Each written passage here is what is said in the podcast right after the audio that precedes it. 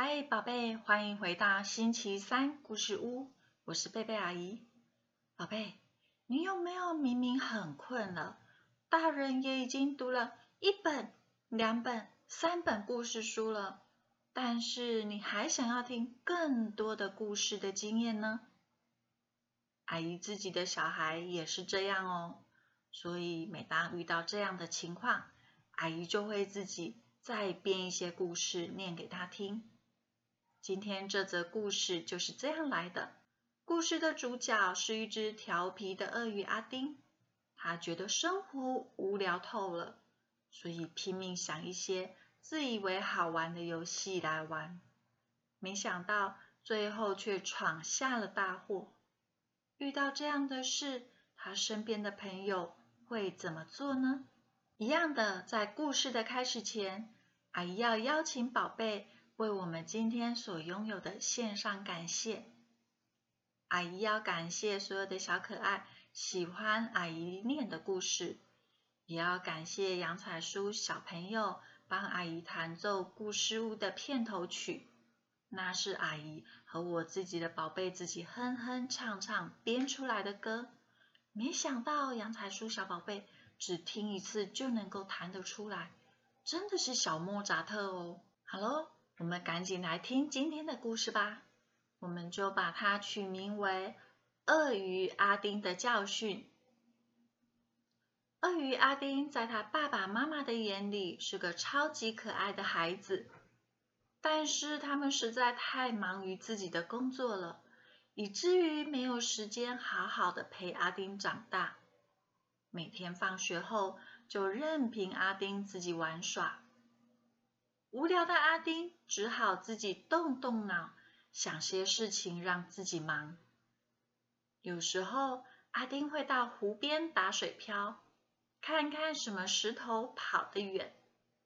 有时候，阿丁玩的游戏一点也不讨喜，像是猴子小布和毛毛一起在树上吃香蕉，聊着天。鳄鱼阿丁啊，就偷偷的躲到树下，把小布和毛毛的尾巴打了个蝴蝶结，害得小布和毛毛摔得满头包。有时候，阿丁会趁公鸡伯伯不注意，快速的偷拔一根他身上的羽毛，害得公鸡伯伯痛得咕咕咕咕咕咕咕咕咕咕咕咕。接着。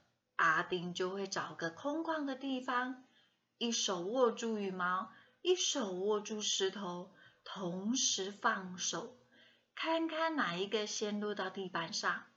还有一次，阿丁走在路上，远远的看到长颈鹿阿姨正在厨房忙做菜，无聊透顶的阿丁悄悄的走向长颈鹿阿姨家的大门。偷偷的按了一下大门的门铃，叮咚，然后快步的跑开。看见长颈鹿阿姨三步并两步的冲向大门，打开门问：“是谁？”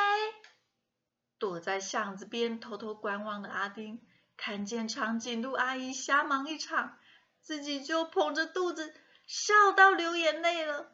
就这样，阿丁来来回回。按了好几次长颈鹿阿姨家的门铃，直到自己玩腻了才离开。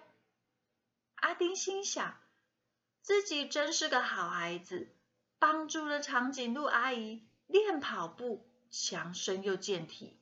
有时候鳄鱼阿丁上课流鼻涕，擤了鼻涕的卫生纸懒得丢，通通都塞进抽屉里，脏的没有小朋友敢跟他靠近了。一次又一次以后，村庄里的动物啊，小朋友们开始不喜欢和鳄鱼阿丁玩。大家觉得阿丁好脏又不礼貌。猴子小布和毛毛不再和阿丁说话。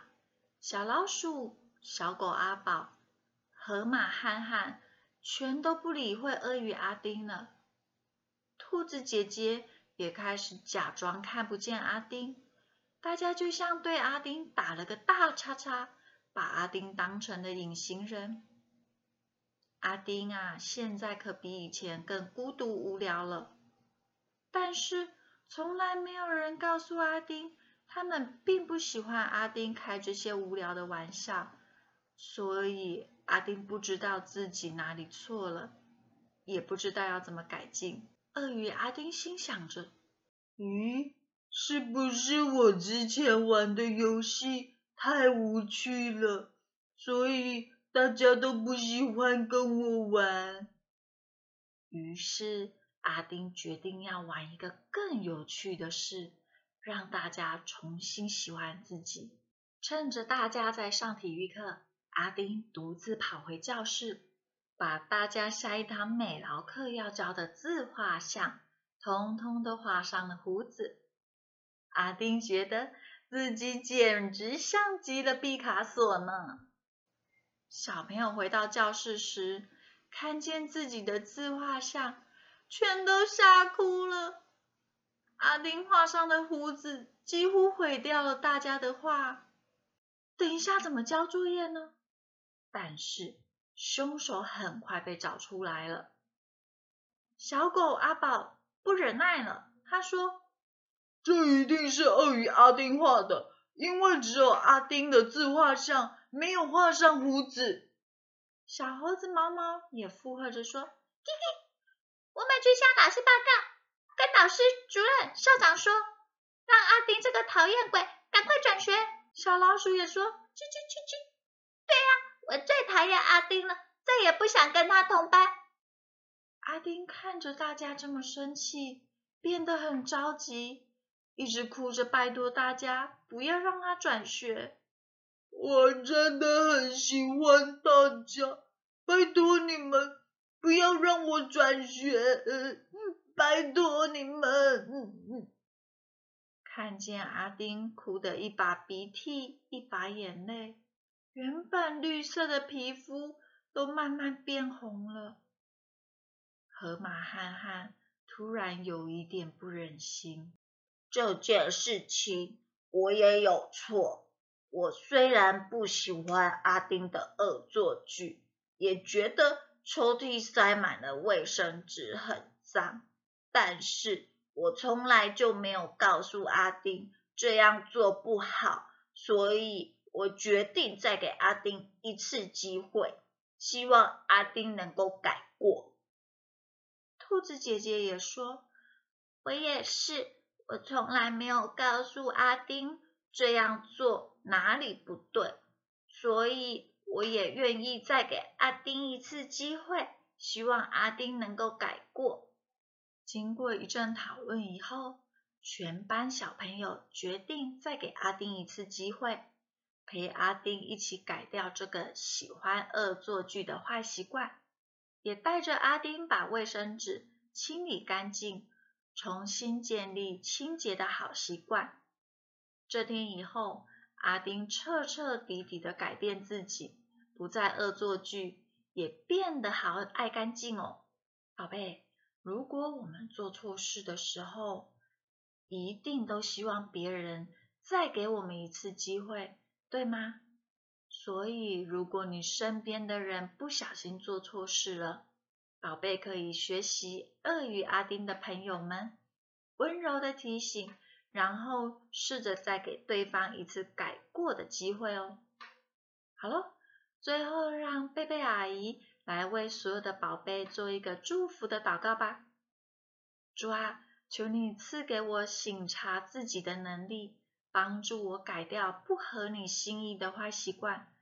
当周遭的人犯错时，也求主赐给我原谅人的勇气。祷告奉主耶稣基督的名求，阿门。